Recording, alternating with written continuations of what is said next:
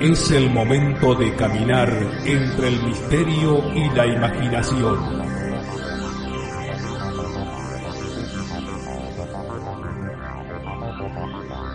Es el momento de caminar al filo de la realidad.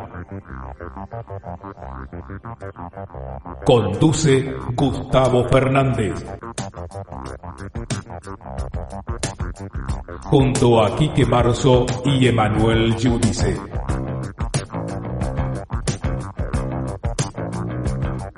Explorando los límites del conocimiento.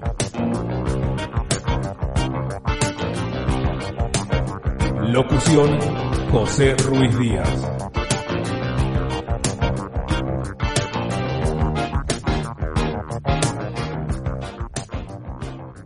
Hola, hola, hola gente linda, ¿cómo están ustedes? Soy Gustavo Fernández y aquí estamos nuevamente en esto que ya saben se llama Al filo de la realidad, del espacio para hablar de los temas que a ustedes y a nosotros nos apasionan, ovnis, fenómenos parapsicológicos, criptozoología, conspiraciones, misterios, enigmas del ser humano y el universo que lo rodea, siempre con el acompañamiento, apoyo y logística de Alberto Quique Marzo y Emanuel Giudice. Saludando a oyentes y productores de las emisoras amigas que retransmiten al filo de la realidad. En España, Edenex, eh, Radio de la Historia y el Misterio, Radio Vox en Estados Unidos y OVNI Radio Argentina del amigo Pablo Mastot, aquí en la República Argentina. Saludamos también a los fans, a los incondicionales, a quienes siguen estos literalmente 20 años de Al Filo de la Realidad, también a quienes recién se acaban de sumar y apenas nos conocen en estos últimos encuentros. Gracias, gracias a sobre todo y muy particularmente eh, ahora quiero insistir y reiterar mi agradecimiento a aquellos que con ese eh, pequeño aporte económico de menos de 2 euros mensuales a través, por ejemplo, del botón azul en la página en ivox.com de Al Filo de la Realidad o de la pestaña correspondiente en nuestro portal alfilodelarealidad.com eh, nos mm, acompañan, colaboran y sostienen en algunos de los inevitables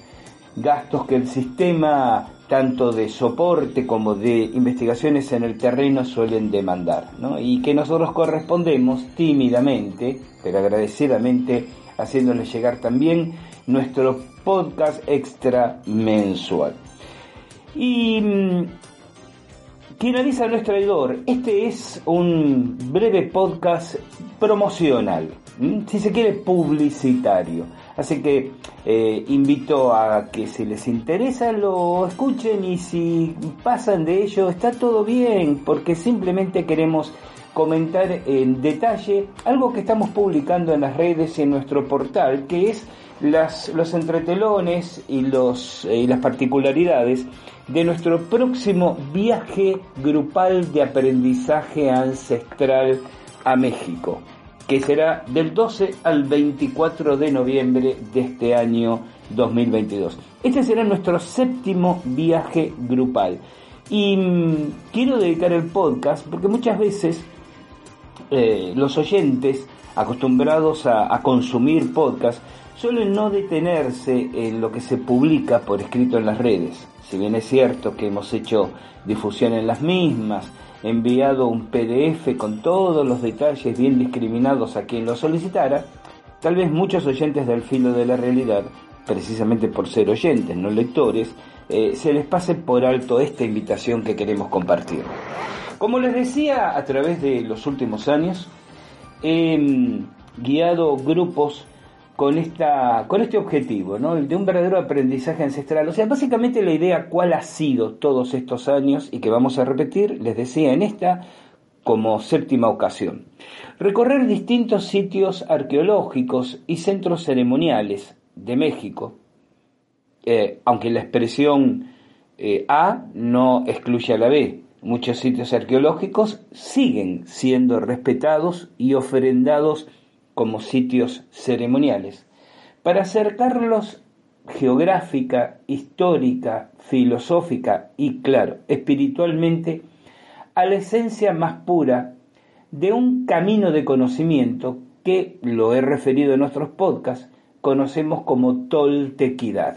Mm, mala traducción al español de un término en idioma náhuatl, ese idioma ancestral que era como la lengua franca, ¿no? el latín del mundo prehispánico anahuacano, porque en ese entonces México no se llamaba como hoy, bueno, hoy tampoco se llama México, sabemos que su nombre oficial es Estados Unidos Mexicanos. Lo de México, siempre lo he dicho, es la costumbre de pervivir un nombre que en realidad era espiritual, territorialmente, si se quiere diplomáticamente, ese territorio antes de la llegada de la conquista era conocido como el Anahuac, la tierra de los nahuas. Y sus, habitantes, eh, especialmente las clases más em, cultas o formadas o insertadas socialmente, sabían que le correspondía, esto forma parte de, del pensamiento y la cosmopercepción mexica, y particularmente mexica tolteca, y he hablado mucho de los toltecas en el filo de la realidad, eh, pertenecía al concepto de la dualidad cósmica, ¿no? Es decir, todo tenía que ser doble y por eso los seres humanos eh, tenemos, y lo sigue siendo en tiempo presente, porque la, la, la filosofía tolteca está muy viva, quizás restringida, muchas personas apenas han escuchado quizás casualmente la palabra tolteca y no tienen la menor idea de su contenido, pero está viva. Eh, y los seres humanos tenemos, aunque no lo sepamos, un doble nombre. ¿no? Este concepto de dualidad se expresaba eh, territorialmente con el nombre exotérico, Anahuac, y con el nombre esotérico, Mexico, que significa el ombligo de la luna.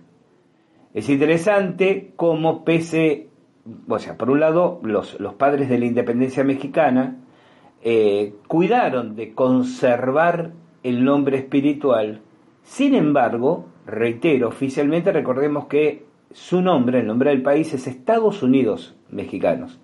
Y coloquialmente, pero con toda la fuerza profunda que lo coloquial tiene, ¿no? Con lo coloquial, popular, tradicional en última instancia, el egregoro construido a través de los años. Otra vez volvemos a la mención del concepto egregórico, ¿no? Un, concepto que, al cual le hemos dedicado exclusivamente un par de podcasts en el filo de realidad y creo que merece insistirse sobre él para que podamos comprender mejor ciertos devenires de las sociedades, de la historia y hasta de las conductas humanas como grupo, como miembros del grupo social. Bueno, conservo entonces este México al punto de que prácticamente es el nombre que se ha instalado.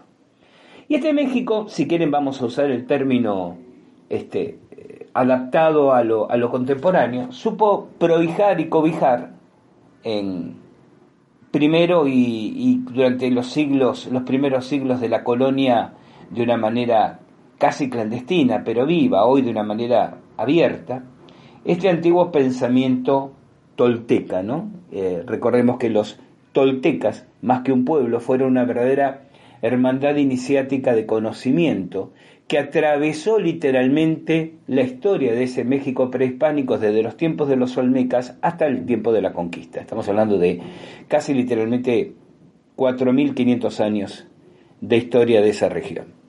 Y ese pensamiento y esas enseñanzas, la toltequidad, que dije es una mala traducción del término más puro que en náhuatl es toltecayot, toltecayot, que significa el corazón del sabio artista, trasciende y va mucho más allá que ser una creencia.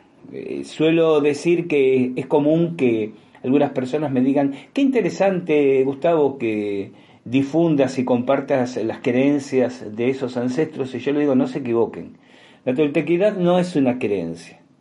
Creencia, ellos tenían sus creencias religiosas, si las quieren llamar así. Le daban un nombre propio, incantonatl. Pero la toltequidad es otra cosa. La toltequidad, la toltecayot, es una tecnología espiritual. No una tecnología de, de transistores y computadores y cableados y fibra óptica y rayos láser sino tecnología entendida como el conjunto de procedimientos ciertos para resultados concretos. Y en ese sentido, la práctica de la toltequidad, respetando no de manera devocional, sino de manera pragmática sus, sus prácticas y sus principios, eh, muta y se transforma en una verdadera tecnología espiritual. En lo personal, por eso inclusive me dicen eh, qué religión profeso, yo me considero un universalista, y cuando me dicen, bueno, pero eh, practicas eso que hacían los mexicanos antiguos, ¿no? La toltequidad, yo digo, no, la, la toltequidad una vez más no es una creencia religiosa. Si tuviera que hablar de creencias religiosas, porque ni siquiera soy, fíjense en ustedes, ¿no? Ni siquiera soy, eh, iba a decir cercano, bueno, sí soy cercano, claro, pero hasta por una cuestión intelectual pero no me siento cercano eh, afectivamente al incantonatl, que dije era la religión de los toltecas. Esta, esta, hermandad de, conocimiento ancestral diseminada por todo el México prehispánico. De hecho, me siento quizás más próximo al, zen, al budismo zen, que la toltequidad como religión, o como concepción religiosa del universo y de la vida. Pero soy un entusiasta defensor de, las enseñanzas de la toltequidad como transformadoras de la naturaleza humana, con ese, con ese intenso hincapié puesto en el fortalecimiento y la construcción consciente de la voluntad, con esa mm, práctica permanente de cultivar el guerrero o la guerrera internos. Eh, ante esta, si me permiten mi, sarcasmo, hasta ante esta generación copito de nieve que parece estar atravesando transversalmente buena parte de la sociedad contemporánea, ¿no? Ante esta susceptibilidad, debilidad, este, erisipela emocional que tantos contemporáneos parecen tener tan a flor de piel, eh, me parece que la idea de, templar nuestro espíritu al calor de, de la fortaleza moral, eh, la fortaleza moral no tendría como una moralina barata, ¿no? Sino de tener claro que guiamos nuestra vida por lo que creemos correcto y no conveniente. Nunca va a, aparecer, va a faltar el exégeta de mis decires que aquí acudirá queriendo reclamar para sí las mieles del intelectualismo, bueno, pero ¿qué es lo correcto, Gustavo, después de todo? Y yo te responderé realmente, ¿podemos discutirlo o no? O tú con tu corrección y yo con la mía, pero por lo menos tengo en claro que lo que yo considere correcto será la guía de mi vida y no lo que considere conveniente, que seguramente es algo muchísimo más desvalorizado que lo correcto. Entonces, eso, como decía, el fortalecimiento de la voluntad, el valor de la palabra, el, desapego a la a ser rehén de, las, de las consecuencias de mis acciones, porque enfocamos la impecabilidad de las acciones en sí, el no tomar nada personal, el no dar las cosas por supuestas, creo que son principios rectores que mejoran la calidad de vida del hombre y la mujer contemporáneos. Rescatar estos conocimientos ancestrales no significa disfrazarse de indígenas, ponerse un poncho, tocar un tambor los fines de semana alrededor de un fuego encendido en la finca vacacional alquilada o rentada por unas horas, mientras gritamos ajo cada cinco palabras. Rescatar el conocimiento ancestral es precisamente traer a la cotidianeidad lo que mejore la calidad de vida del hombre y la mujer contemporánea y en ese camino estamos.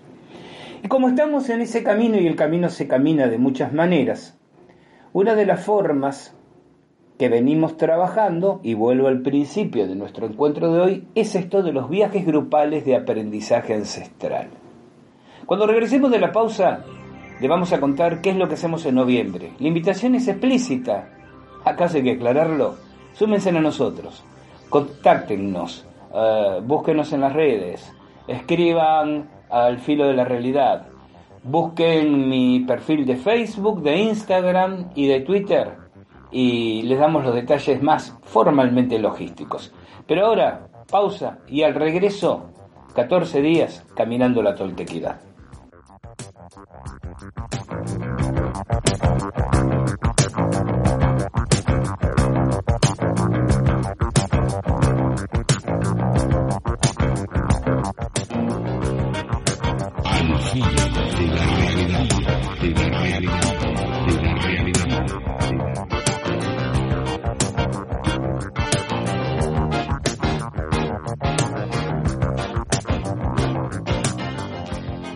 Hola, ¿cómo estás? Tal vez hace poco tiempo que estás escuchando Al filo de la realidad. Si es así, te comento que somos un grupo muy pequeño de personas que hacemos esta y otras actividades vinculadas con la difusión de los temas que a vos y a nosotros nos interesan, ovnis, civilizaciones desaparecidas, criptozoología, conspiraciones, fenómenos parapsicológicos. Hacemos esta difusión como una manera de poner en el escenario de los interesados el resultado de las investigaciones que realizamos. Pero no te estoy comentando nada nuevo, nada que no hayas escuchado ya en el filo de la realidad. Lo que sí te comento es que estas actividades las realizamos absolutamente financiadas con nuestros propios bolsillos.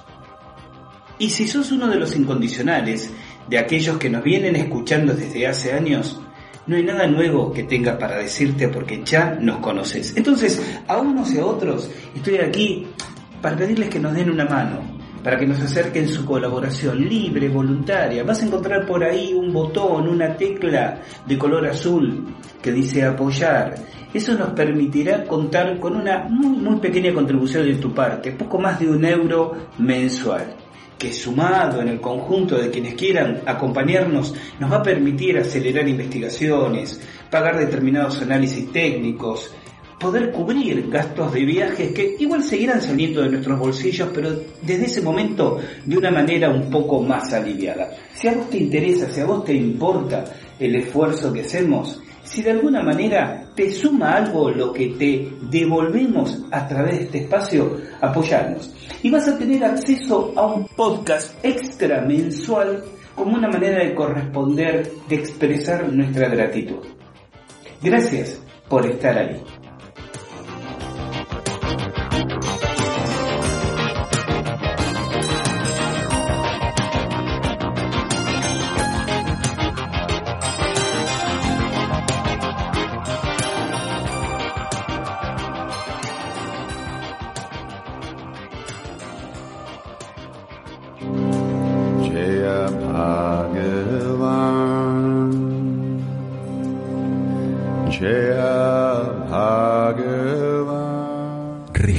El antiguo conocimiento para modelar al humano del futuro.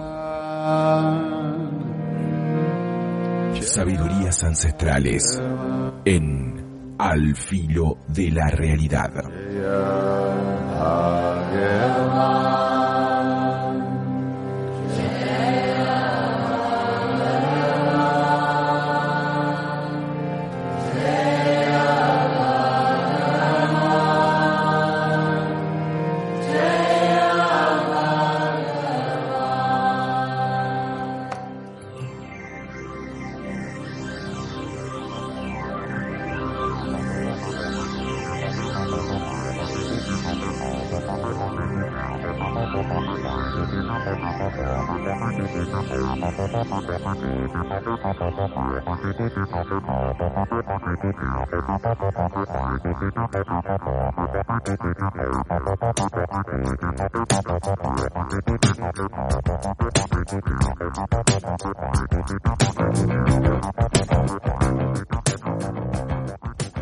Estamos de regreso aquí en Al Filo de la Realidad, en este podcast que, insisto, aclaré, es absolutamente promocional.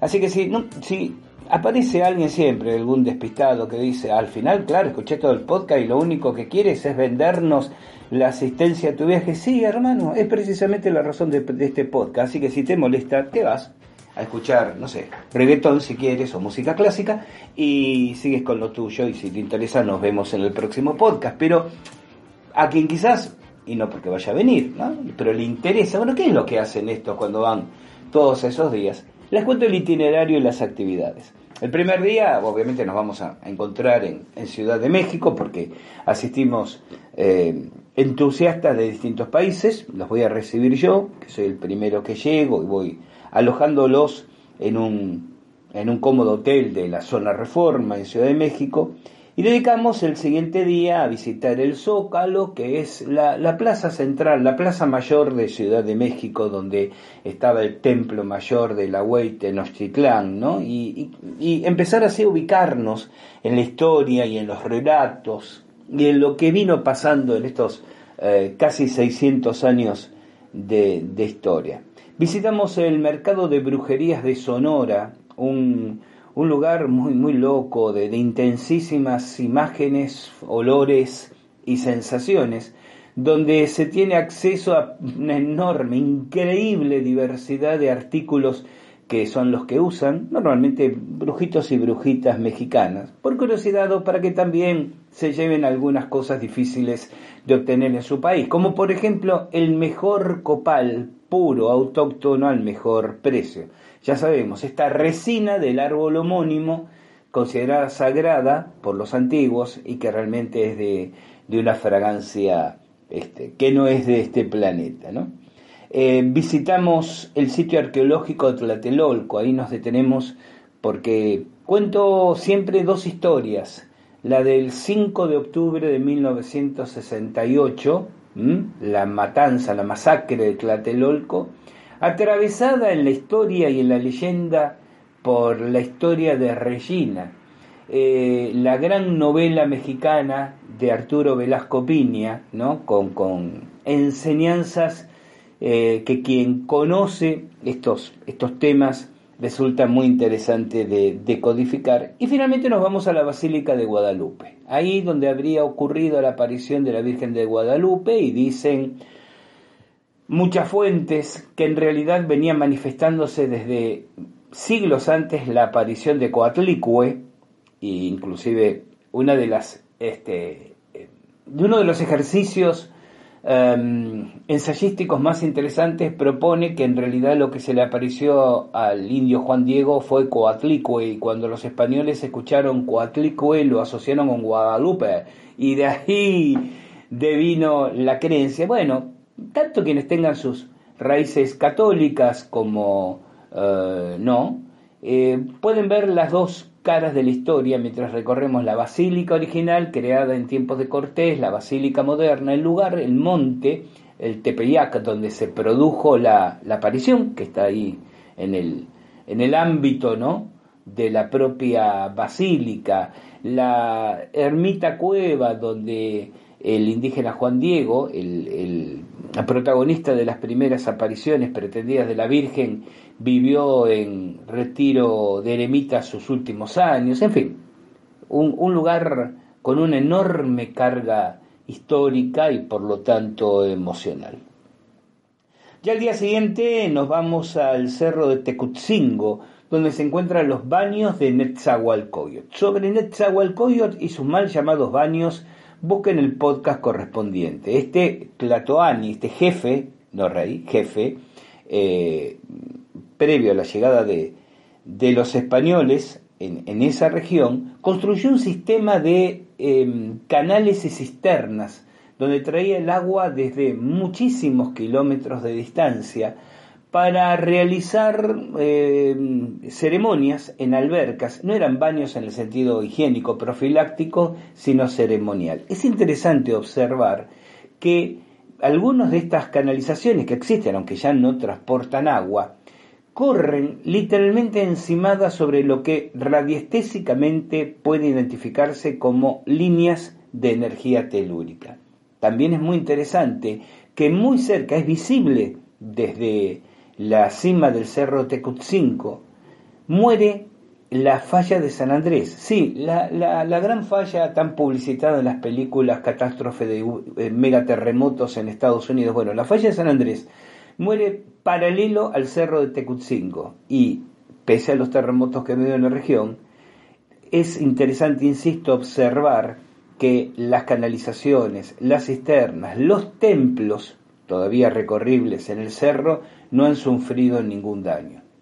inclusive mm, algunas características del terreno que a primera vista pueden creerse naturales por su tamaño, por su magnificencia, observadas con atención, se comprueban que son absolutamente artificiales. Entonces ahí repasamos cuál es la razón de ser del lugar y realizamos en un túnel cavado en la tierra en épocas de Netzahualcoyot lo que se conoce como el rito del renacimiento del guerrero.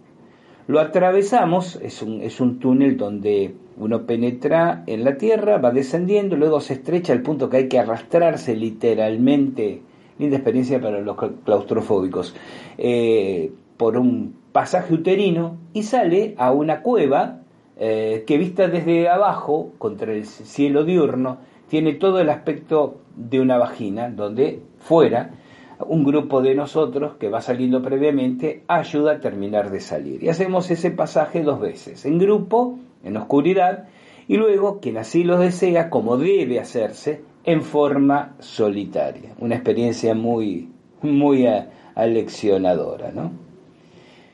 El siguiente día nos vamos a Teotihuacán, la primera capital tolteca, la ciudad de las pirámides, la Huey Teotihuacán, la ciudad que era considerada tabú en tiempo de los tenochcas, los habitantes de Tenochtitlán, los mal llamados aztecas. Recorreremos su templo de Quetzalcoatl, la pirámide del Sol, en cuya cima realizaremos una de las prácticas espirituales de desdoblamiento astral que supieron enseñarme muchos años atrás mis maestros en la región. Una sola que es, voy a decir algo que, es mundano ¿no? y, y, casi frívolo, donde se pueden conseguir las mejores artesanías al mejor precio, si uno negocia y se toma su tiempo. Un paseo todo el día realmente en un lugar que se considera ha, mm, vuelto a la luz del sol apenas el 20% de lo que realmente es y aún así es increíblemente magnífico y, apabullante. Ya estaríamos en el día 5 en que nos vamos a Tula, la segunda capital tolteca, asiento de los famosos gigantes atlantes, así se lo llama, los atlantes de Tula. Y allí, además de recorrer el lugar, y, maravillarnos con la arqueología del lugar, en las canchas de pelota, de juegos de pelota que se conservan del lugar, haremos un experimento radiestésico con equipo radiestésico que llevamos y que distribuimos entre todos los participantes para que comprueben cómo los antiguos toltecas manipulaban a su antojo las energías telúricas. El día 6 salimos hacia Chiconcuac, un pequeño pueblo en el estado de Morelos, muy cercano a Cuernavaca. Pasamos por Cuernavaca, estamos la mayor parte del día para conocer esa bellísima ciudad. Y nos vamos a Chiconcuac, donde en Tonanzincali, la casa prehispánica de la querida amiga Magnolia Chávez, vamos a estar cinco días. ¿Qué vamos a hacer esos cinco días en Tonanzincali? Ceremonias de temazcal, dos ceremonias de temazcal eh, desde ahí partiremos a recorrer Malinalco y el magnífico templo megalítico de los guerreros águila. En ese lugar realizaremos una antigua práctica tolteca, la senda del guerrero. Ascenderemos al cerro en esta práctica que consiste en que uno, nos organizamos en parejas, ¿no? Y una de las personas sube con los ojos completamente vendados y en absoluto silencio, sin mediar palabra, mientras que quien la acompaña le guía, también obviamente en absoluto silencio, simplemente con un código de contactos físicos. Es impresionante esta práctica como estimula y desarrolla la percepción sutil, como uno se da cuenta, somos tan visuales, que a veces nos cuesta comprender cómo privados de la vista, por eso lo de los ojos vendados, podemos escuchar, podemos palpar, podemos sentir en la piel, podemos oler los obstáculos. Eso es lo que trabajamos. Y después, por supuesto, descendemos con los ojos descubiertos, quienes lo ascendieron vendados y viceversa. También iremos otro día a Tepoztlán, un pueblito mágico encantador, maravilloso, donde hay un cerro llamado Tepozteco, ascendiendo el mismo en un paisaje férico, no se me ocurre otra forma de decirlo, casi al llegar a la cima encontramos su Tepozcali, un templo, donde realizaremos la segunda y más importante experiencia de desdoblamiento astral como se sigue celebrando hoy en día en un lugar concreto y solo en ese lugar, de solo ese templo, de solo ese cerro, como me lo recomendara hacer el abuelo Tlacael, ¿no? mi iniciador en este camino tantos años atrás. Otro de los días visitaremos las impresionantes grutas de Cacahuamilpa, que si bien han tenido sentido chamánico porque se han encontrado ofrendas y altares en su interior de las etnias del lugar, es impresionante desde el punto de vista de la, de la apreciación natural, simplemente recorrer el lugar y ese día inclusive continuaremos y finalizaremos el día en la bellísima ciudad de Tasco, lugar, de ciudad conservada con normas arquitectónicas eh, respetadas desde la colonia, que hace que sea visualmente impactante, enamorante, debería ser el término si tal neologismo existe. Y si no existe, acabo de crearlo porque Tashko realmente lo merece.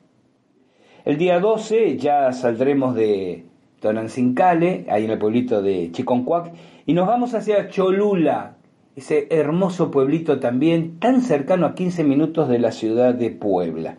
Y en ese día vamos a tener ocasión de tener una vez más en nuestras manos las ancestrales calaveras de cuarzo que una guardiana de tradición en esa ciudad viene conservando desde hace años.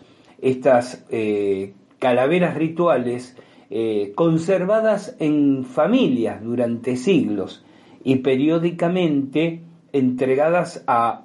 Es una tradición, ¿no? Que las, familias poseedoras de, de calaveras de cuarzo ancestrales las entregan a guardianes de tradición para qué? Para que los guardianes administren, de acuerdo a su buen saber y entender, que se les supone obviamente por ser guardianes, el préstamo de las calaveras a grupos de tradición para que ceremonia. Es decir, en vez de la familia poseedora de la calavera prestársela a alguien que viene a pedírsela con todo lo que significa, que quizás no se la devuelve, ¿no? Tiene que andar reclamándola o no, no, no garantiza la seguridad de la calavera, entonces las entregan a guardianes de tradición y durante años, a veces durante muchos años, a veces durante poco tiempo, los guardianes dicen ante los grupos que conocen y a cuyos directivos hacen responsables, bien, facilitamos esta o aquella calavera, todas son diferentes, todas tienen una, todas tienen una personalidad propia.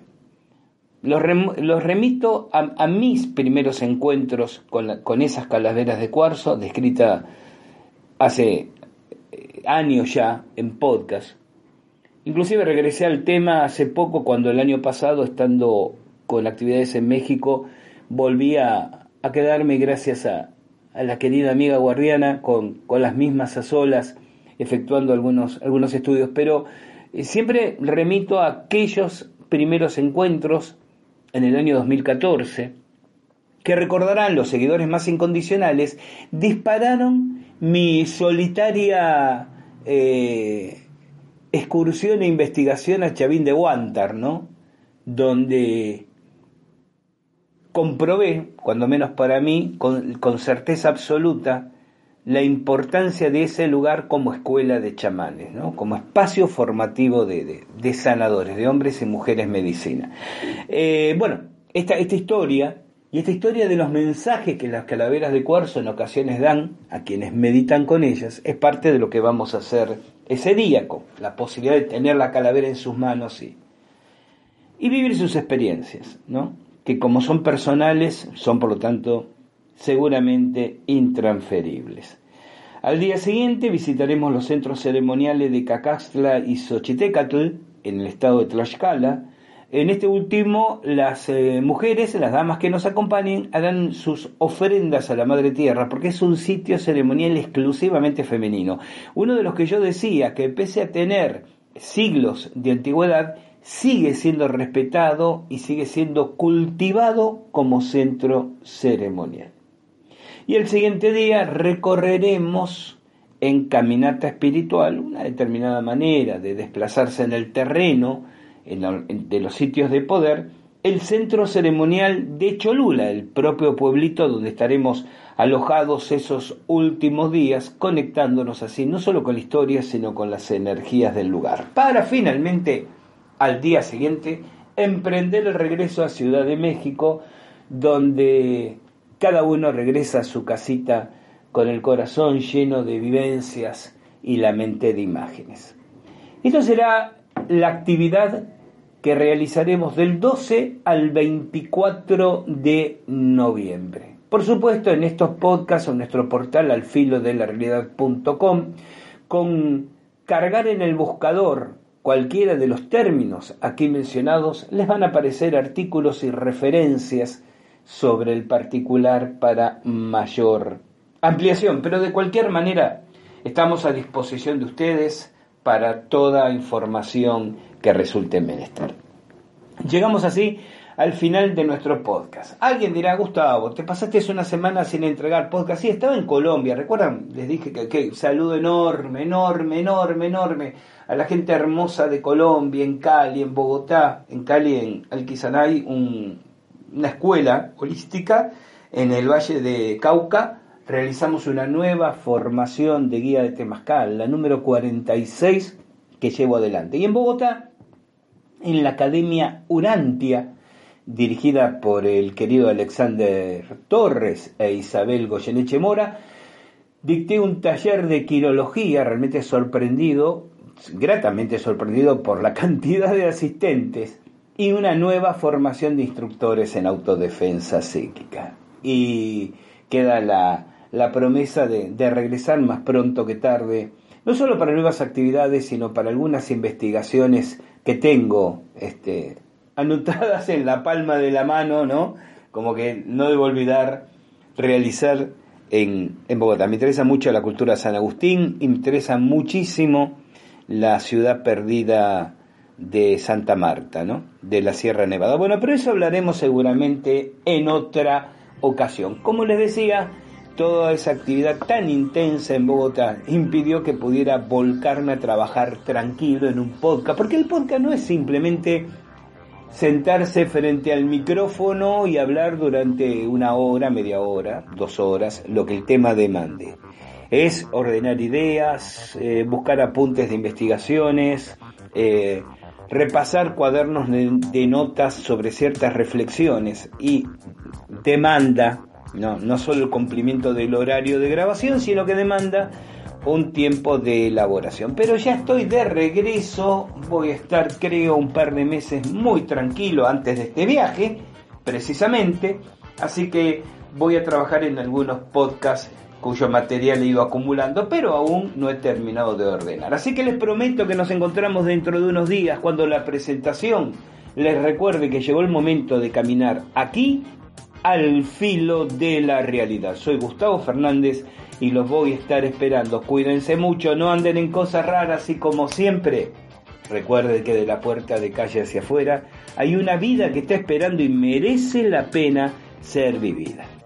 Chau, chau, hasta nuestro próximo encuentro.